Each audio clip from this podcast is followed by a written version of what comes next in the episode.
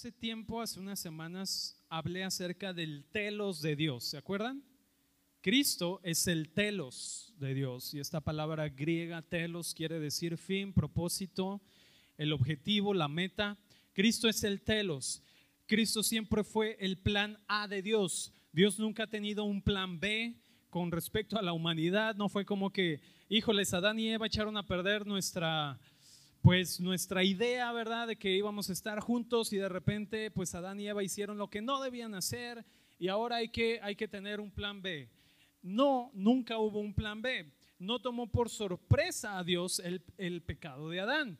Y Dios tenía un plan de antemano. Cristo dice que es el Cordero que estaba destinado desde antes de la fundación del mundo. O sea que Él era el Redentor. Por eso es que decíamos que era el telos de Dios. Y luego empecé a hablar la semana pasada, Génesis 2.2. Rápidamente, yo, yo quiero tomarme muy pocos minutos para mm, mm, comprimir todo lo que hablé el, el, domingo pasado. Génesis 2.2, y acabó Dios en el día séptimo la obra que hizo y reposó el día séptimo de toda la obra que hizo. ¿Se acuerdan que estábamos hablando del día qué? Séptimo.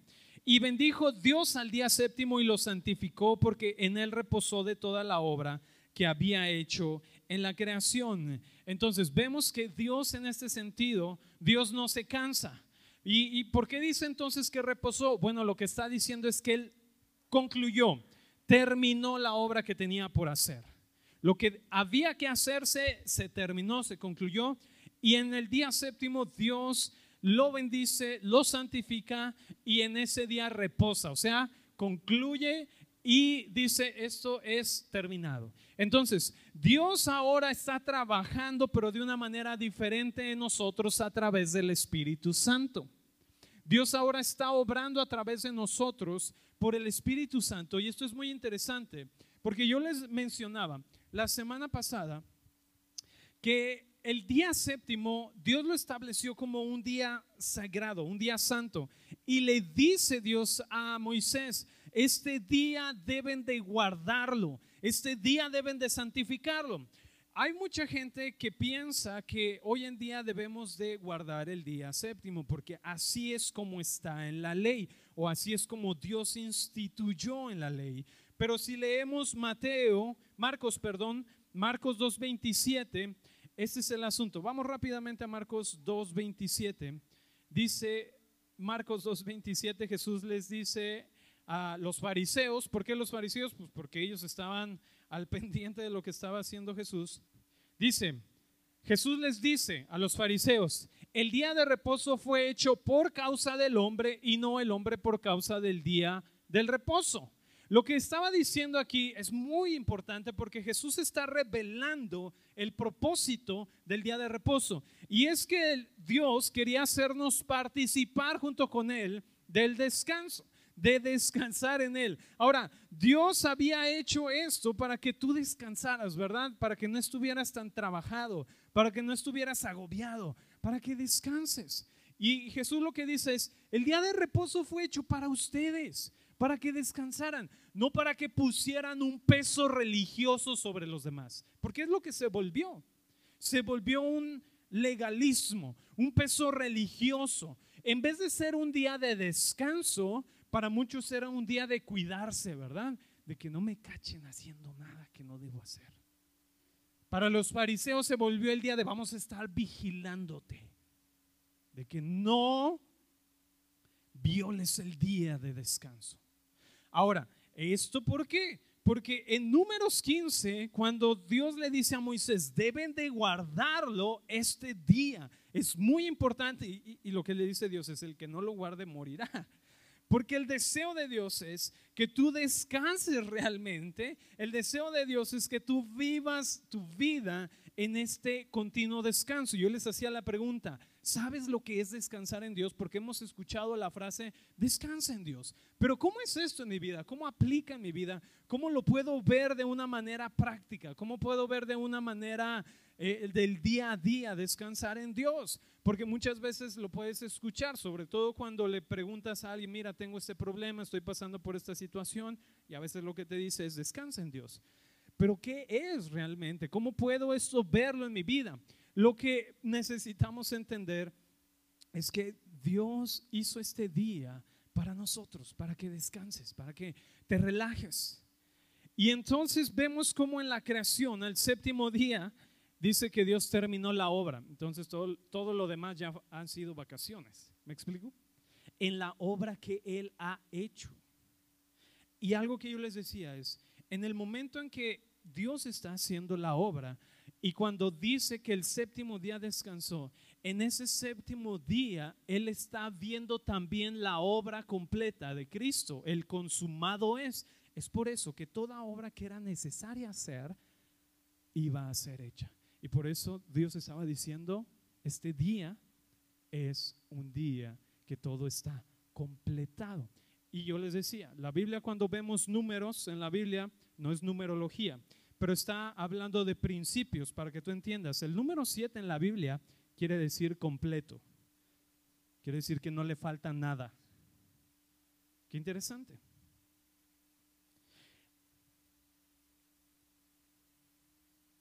De hecho, el, que muchos, la palabra eh, o lo que usa en Génesis 2 cuando dice que el séptimo día usa la palabra sabbat en hebreo. Sabbat, de ahí la palabra sábado. ¿sí? Por eso muchos guardan el sábado, por el sabbat. Entonces, eh, era ley guardar el sabbat. Y era un día de meditar, reflexionar y todo esto. Pero el asunto es que lo volvieron una cuestión legalista, una cuestión todo menos descanso, ¿me explico? O sea, fue todo menos descanso. Y es muy interesante porque cuando vemos en la Biblia el número 7 que habla de estar completo, de que todo está hecho y no falta nada, entonces entendemos que a través del consumado es de Cristo, todos los días, todos los días de tu vida, fíjate bien, son días santificados, todos los días de tu vida son días bendecidos. Fíjate lo que dice Génesis 2, bendijo Dios el séptimo día, lo santificó, lo bendijo y dijo, he terminado la obra que había por hacer. Entonces la obra necesaria para tu santificación y para tu bendición fue completa en Cristo. Por lo tanto, todos los días de tu vida son días bendecidos, días santificados o todos son días de descanso, todos son sabbat. ¿Me explico?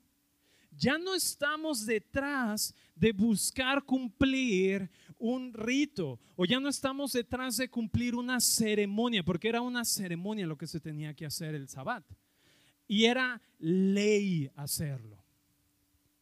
Hay gente que todavía eh, dice es que necesitamos, eh, hay quienes el sábado y otros el domingo, pero lo importante aquí es que entendamos que el día de reposo habla de un tipo, sombra y figura de quien es Cristo. Porque una vez que ha sido revelado la verdad, entonces nosotros podemos caminar en este entendimiento, ya no buscando guardar una festividad o un día, sino entendiendo que este día hablaba de algo que iba a venir con Cristo. Y es lo que Dios estaba hablando a la humanidad acerca del día séptimo. Por lo tanto, todos los días para ti, a partir de la obra de Cristo, son días de reposo. ¿De reposo en qué? De reposo en Dios. ¿Tengo que guardar un día para el Señor? Bueno, todos los días son del Señor. ¿Sí? Si tú estás buscando guardar un día para Dios, ¿qué pasa con los otros días? Si tú estás diciendo, no, es que ese día me dedico al Señor, bueno, yo también todos los días estoy dedicándome a Dios a través de lo que hago.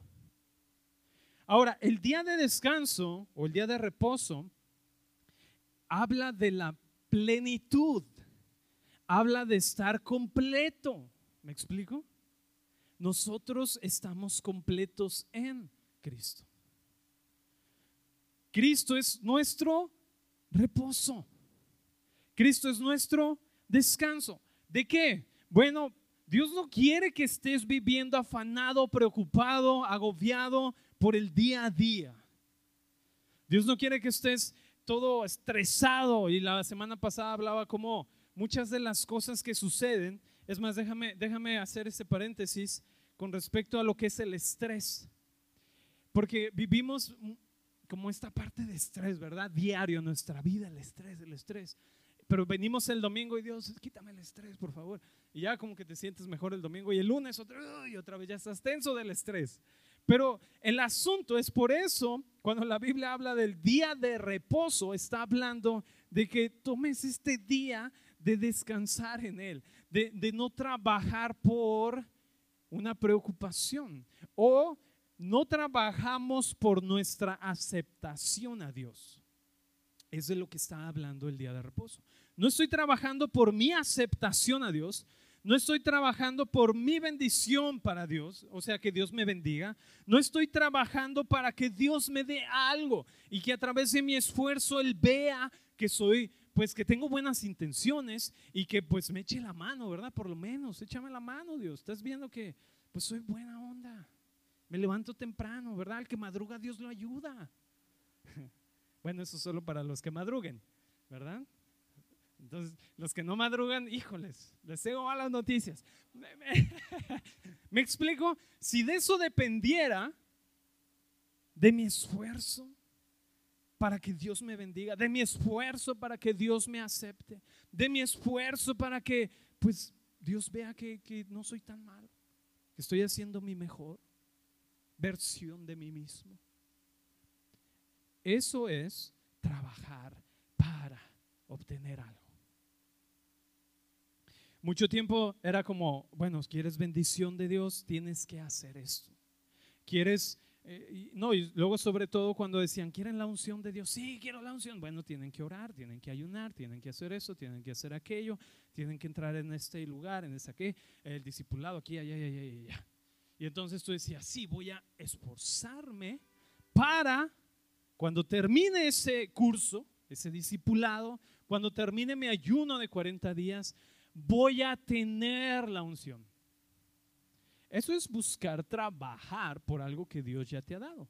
Porque el Espíritu de Dios está en ti. Si el Espíritu de Dios está en ti, quiere decir que tienes la plenitud. Colosenses 2, 9 dice, en Cristo habita la plenitud de la deidad. Todo lo que es Dios, todo lo que, toda la plenitud de Dios está en ti. Dice, porque en Él tú estás completo. ¿Qué dijimos que era el día 7? Estar completo. Colosenses 2.9, en Cristo habita toda la plenitud de la deidad y en Él tú estás completo. Tú estás en Sabbat, que es la palabra para siete, que es la palabra para descanso, que es la palabra para decir todo está hecho, todo está concluido, todo está terminado. Por lo tanto, ahora mi vida la vivo desde el entendimiento de la plenitud que tengo en Cristo. Cuando voy a trabajar el lunes, lo hago desde el entendimiento de la plenitud. ¿Sabías que el trabajo es una bendición? ¿Sí? ¿Cuántos están anhelantes de trabajar el día de mañana en su trabajo normal? ¿No? ¿Nadie? Esos memes que ponen del lunes, ¿verdad? Que dicen lunes y los ven así todo apachurrado porque es trabajo y viernes es como, ay, viernes. Y muchos dicen, ¿por qué los fines de semana no duran cinco días? porque buscamos ese descanso. Porque cuando hablamos del trabajo, ahora estoy hablando de dos tipos de trabajo, necesito ser claro.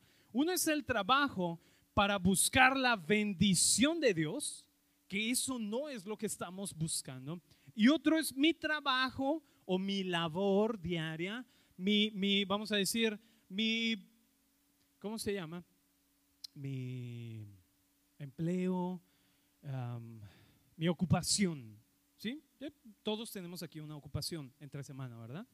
Pero es muy diferente cuando tu trabajo diario lo haces desde el entendimiento de plenitud desde el entendimiento de que Dios te ha bendecido.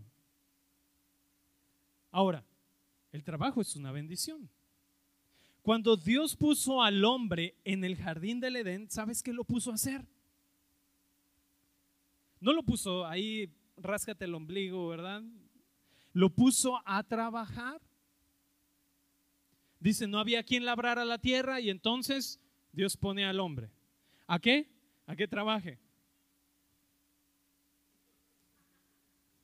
Entonces, ¿cuál era, ¿cuál era la diferencia? Porque vemos que cuando el hombre desobedece, dice, ahora con el sudor de tu frente vas a comer, ¿verdad? Y entonces, e, esto es algo muy importante que debemos entender. Vemos que el hombre cae, ¿verdad? La caída del hombre. Y en la caída del hombre, entonces Dios le dice, por causa de tu decisión, ¿verdad? No es Dios maldiciendo al hombre, sino es, son las consecuencias, mano. Tomaste decisiones. Y la consecuencia de tu decisión es que ahora la tierra se ha vuelto infértil. Por lo tanto, ahora te toca tener que... Ah, si me explico? Ahora sí la palabra trabajar es algo que me cuesta. Y entonces tendrás que producir con el sudor de tu frente esto. Muy bien, entonces venimos a Cristo, ¿verdad? Entendemos, soy nueva creación, tengo cielo abierto, pero todavía trabajo en mi trabajo. ¿No? Ay, mi trabajo, Dios, hazme rico para ya no trabajar. Hazme millonario para ya no trabajar. Porque llegas el lunes, ¿verdad? Con esos ánimos de lunes al trabajo. Pero si entendemos que la obra de Cristo restauró aquello que el hombre perdió, entonces dije que Dios puso al hombre a trabajar. ¿Cuál era la diferencia del antes y el después? Pues que antes Adán sabía que la tierra le iba a producir. Él no se preocupaba por plagas, él no se preocupaba porque la tierra está seca y no está produciendo, no se preocupaba porque las raíces se echaron a perder, no se preocupaba por nada de eso, porque la tierra respondía a él. Por la naturaleza que había en Adán, la tierra respondía a él y era multiplicado y era bendecido. Obviamente cuando el hombre camina en una identidad de pecado, la tierra ya no puede responder a él. Cuando dice que la creación clama por la manifestación de los hijos, no dice que está esperando que se conviertan en hijos, sino que los hijos se manifiesten para que entonces la tierra vuelva a responder nuevamente o aquellos que han entendido quiénes son en Dios y caminan desde este lugar de entendimiento, ¿sabes qué? Empiezan a saber que su trabajo, su labor diaria es bendecida. Ahora, lo que tú hagas, sea lo que tú hagas, si, si vendes, ¿verdad? Si trabajas en oficina, si sea lo que sea que tú hagas, es bendecido, es productivo. ¿Me explico?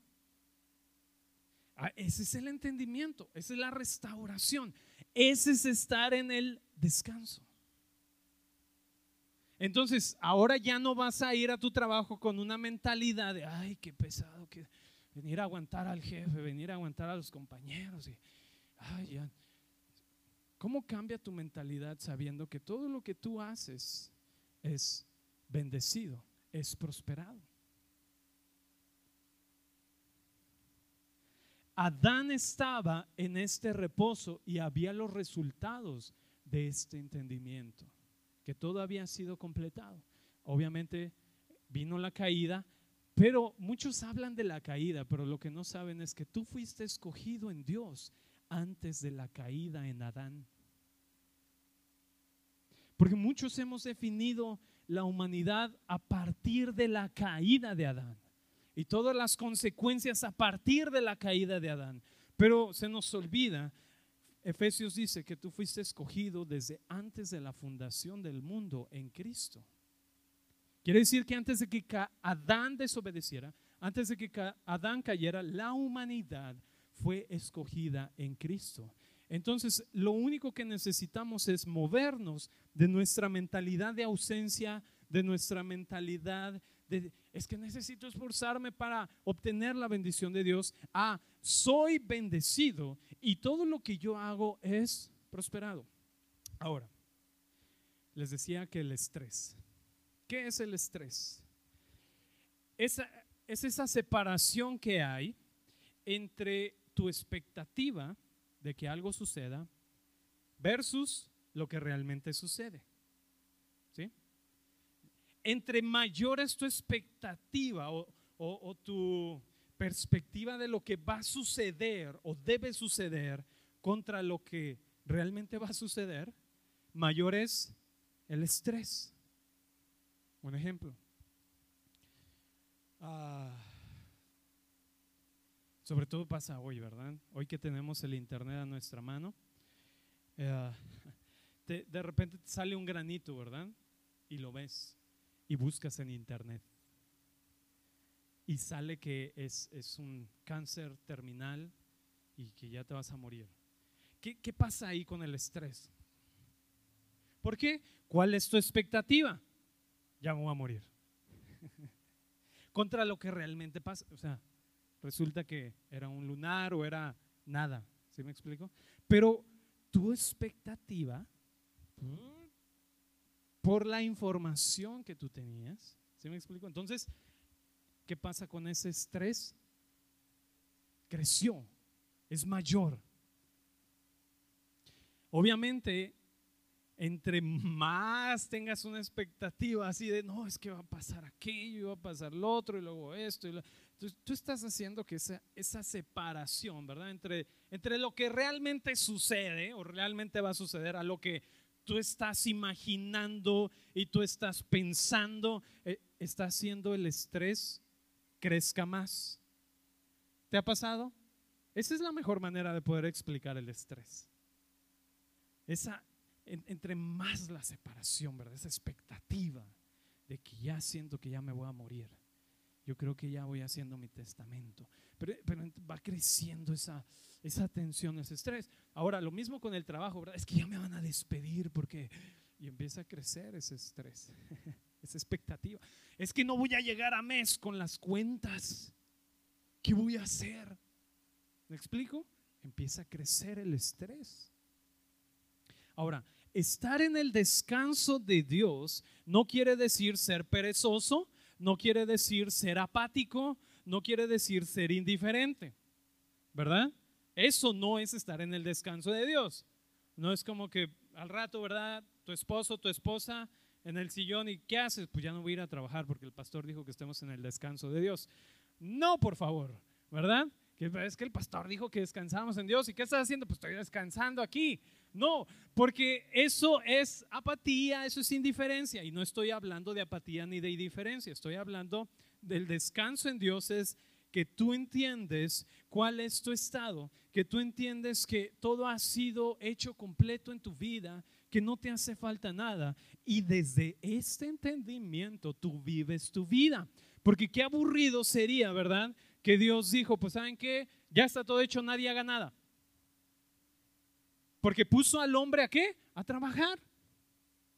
¿Por qué? Le dijo, multiplícate, fructifica, sojuzga. Todo esto que Dios le dice al hombre, lo hace desde este entendimiento, desde este día de descanso. Porque ahora la obra de Dios es a través del Espíritu en ti Dios terminó la obra completa y eso incluía la obra de la cruz para que tú pudieras tener lo necesario, las herramientas, las posibilidades, la habilidad o lo que la Biblia dice, el poder para hacer. Porque ahora Dios está obrando en ti. Ahora su obra es diferente a través de ti. Ahora su obra es la manifestación de su reino a través de tu vida. ¿Me explico? ¿Cómo ahora es diferente? No estamos buscando Dios, por favor, vengo a que me des. Dios, por favor, vengo a que me llenes. Y, y, vez tras vez hemos entendido muchas veces cristianismo como, vengo el domingo para que Dios me llene. Y entonces el lunes me empiezo a vaciar, a vaciar, a vaciar, a vaciar. Llego el viernes y... Pero llegó el domingo y ya me llené otra vez. Y otra vez el lunes. Y, y entonces muchos la vida cristiana la ven como esto, ¿verdad? Un llenar y vaciar, llenar y vaciar. Pero Jesús dijo que dentro de ti hay un río de agua viva. Entonces no eres un llenar y vaciar, eres una fuente constante. Hay ríos de agua viva en ti, hay una fuente constante en ti que llega el miércoles y esa fuente está en ti. Esa plenitud está en ti. Ahora puede que no te sientas, puede que no te sientas tan pleno, puede que no te sientas tan lleno, pero eso no quita el hecho de que es verdad lo que tienes en Dios. Algo que yo he podido ver es que cada que, hay, hay, un mensaje que doy, siempre viene la oportunidad de manifestar ese mensaje. Yo empecé la semana pasada hablando acerca del descanso de Dios y el domingo se enfermó mi hija y, fue una semana pesada y no lo digo como para que, ay, pobrecito del pastor, no, lo digo porque tú pudieras decir, Dios, ¿por qué? Si yo soy el pastor, a mí no me debería pasar, ¿no? Pues sí pasa, ¿verdad? Y entonces enfermó mi hija y, como estaba malita teníamos que desvelarnos, entonces... Eh, y junto con eso, pues tenía que trabajar. Y entonces era la, la desvelada y trabaja y termina de trabajar y atender a la niña y desvelada y trabajar. Y, y entonces toda la semana fue así. Y sucede esto. Sucede que viene, siempre va a haber la oportunidad para que tú puedas manifestar lo que eres en Dios. Las circunstancias solo van a ser la oportunidad para manifestar lo que tú eres en Dios. Y en medio de esta semana yo llegué a pensar y dije, pues no hablé del domingo de descansar en Dios. No hablaba de que la manifestación de Dios en tu vida y, y precisamente fue que el Espíritu de, Dios me dijo, precisamente, es una oportunidad para que camines, descanses en Dios.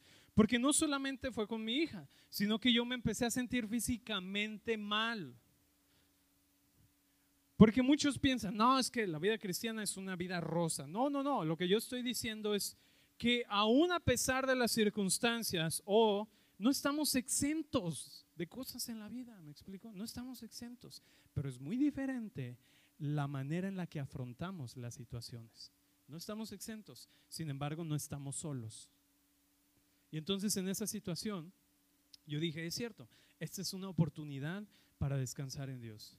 Y, cuando mi hija estaba enferma en la noche, yo oraba y decía, papá, yo descanso en saber lo que tengo en ti y la herencia de sanidad. Ese es, en, en esa situación, eso es en lo que yo descansé en Dios. A lo mejor tu situación puede ser algo, una cuestión financiera. Descansa en decir, papá, tú me has dado herencia de bendición.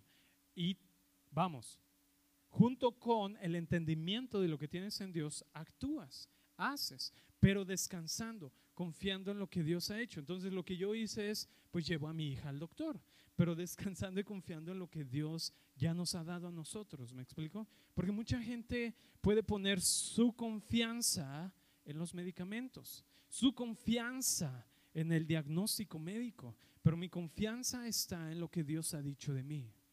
Mi confianza está en lo que Él ha hablado a mi vida.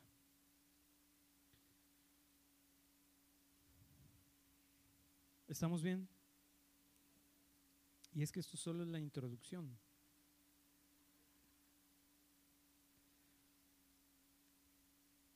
Entonces todos los días son días de reposo para ti. Yo descanso en lo que es Dios para mí. Todos los días.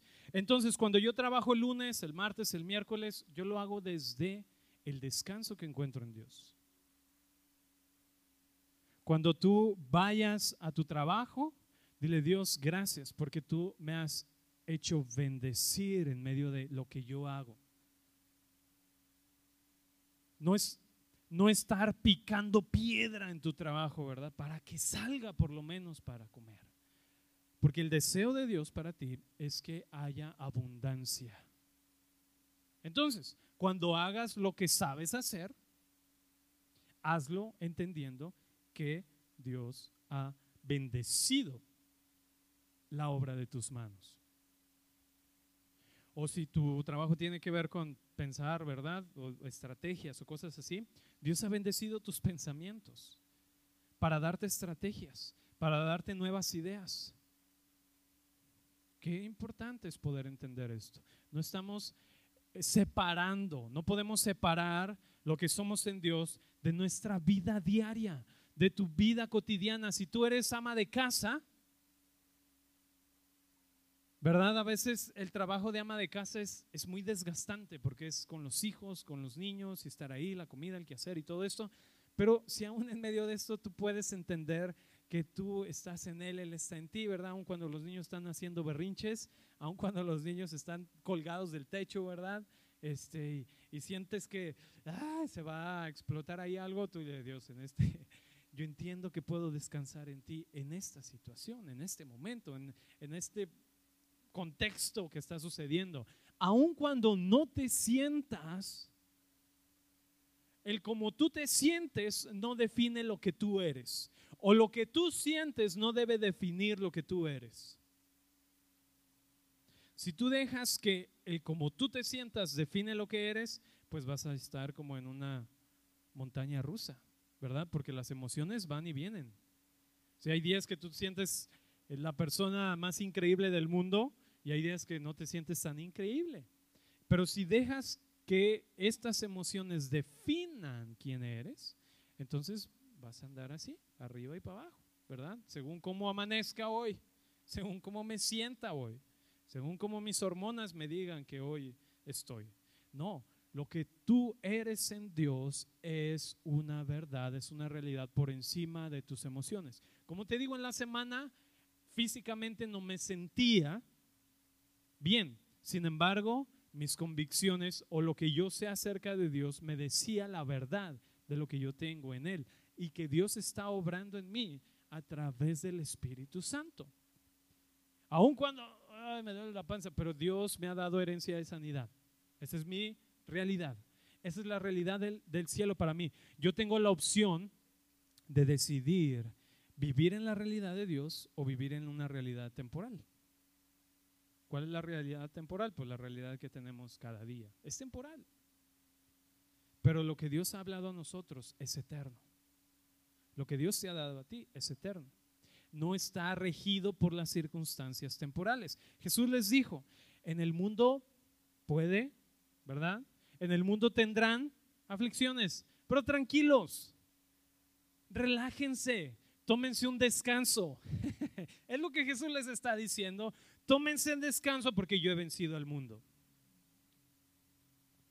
Y ustedes están en mí y yo estoy en ustedes, entonces ustedes también vencen sobre las circunstancias. No estamos exentos, pero estamos pegados a la fuente de vida para nosotros. Ah, esto... Hay tanto, hay tanto. ok, fíjense, voy, voy, a terminar con esto, pero, pero voy a seguir. Les dije que este mensaje iba a tomar iba a tomar más de, una, una reunión. Primera de Samuel 13. El contexto de Primera de Samuel 13 es el pueblo de Dios o el pueblo de Israel está en guerra contra los filisteos. Y entonces pues hay una situación tensa, hay una circunstancia ahí complicada, ¿verdad? Hay guerra, el, pronóstico pues no pinta nada bien para el pueblo de Israel porque el ejército que está contra ellos pues les dobla, eh, los triplica, o sea, son demasiados los que están contra ellos.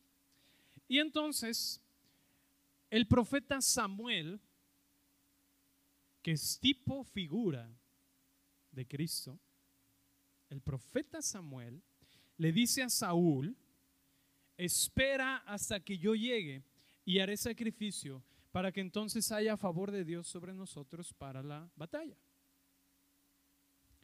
Primera de Samuel 13. Y fíjate, esto es muy interesante. Le dice Samuel a Saúl, espera siete días. ¿De qué hemos estado hablando?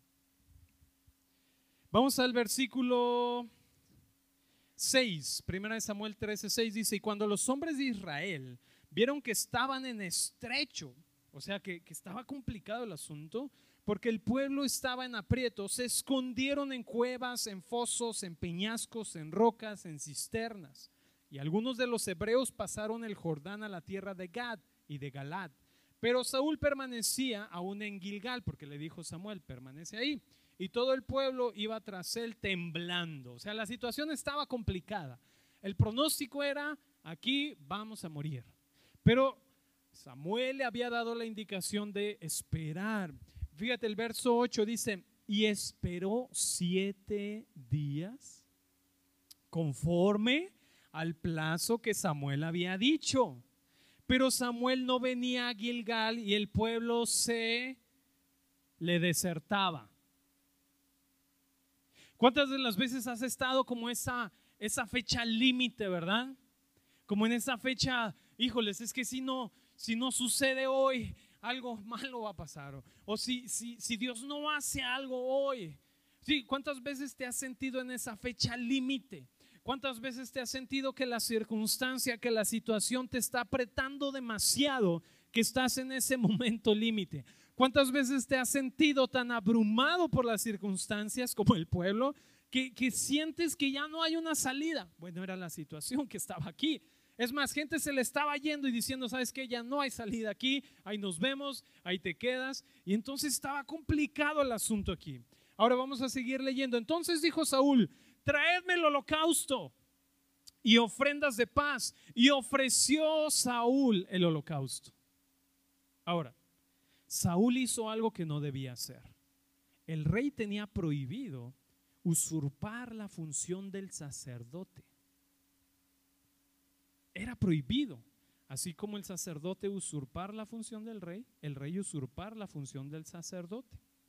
Ahora, aquí cuál es, vamos a seguir leyendo porque hay algo más interesante. Cuando él acababa, fíjate bien, cuando él acababa de ofrecer el holocausto, he aquí Samuel que venía y Saúl salió a recibirle para saludarle. O sea, Saúl usurpa el lugar del sacerdote y entonces él dice, ah, ya hice el sacrificio, es lo que se tenía que hacer, ¿verdad? Y entonces ve que viene Samuel y dice, ay, ya vino Samuel, qué bueno Samuel. Y dice, sale a recibirle porque ya llegó. Entonces Samuel, el profeta, le dice, ¿qué has hecho, cuate?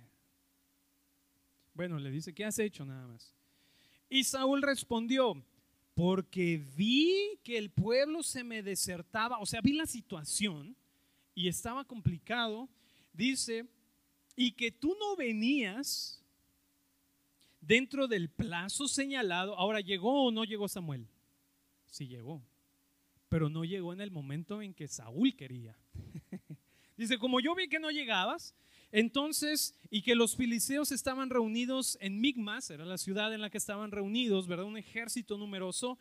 Me dije a mí mismo, mí mismo, ahora descenderán los filisteos contra mí a Gilgal y yo no he implorado el favor de Jehová. ¿Qué estaba esperando Saúl? El favor de Dios para la guerra. Pero aquí lo que sucede, vamos a seguir leyendo, aquí es, es la clave. Verso 12 me esforcé pues y ofrecí holocausto. Samuel le dijo a Saúl, espérame siete días. Y entonces Saúl no aguantó y se esforzó por obtener lo que solo el sacerdote podía darle. Ahora recordemos que el, sacerdote o el profeta aquí, Samuel, representa a Cristo, porque es un profeta. Entonces, ¿qué está haciendo? O, por qué fue? más adelante le dice entonces, verso 13, Samuel le dijo a Saúl, locamente has hecho, no guardaste el mandamiento de Jehová tu Dios que te había ordenado, pues ahora Jehová hubiera confirmado tu reino sobre Israel para siempre. Una decisión en un momento de presión, una decisión basada por emoción, una decisión basada en desesperación, tuvo consecuencias para Saúl. No descansó, no esperó en el sacerdote, en quien iba a ofrecer el holocausto. No confió en lo que el sacerdote iba a hacer. Era el plazo indicado, siete días, espera siete días, tranquilo, relájate, toma un descanso. Pero es que no estás viendo todo el ejército, pero es que no estás viendo toda la situación. Ahora tú puedes decir, pero no hay ejércitos ahorita que me estén asediando. Y puedes decir, es que no estás viendo la situación económica que tengo, mejor voy a pedir un préstamo.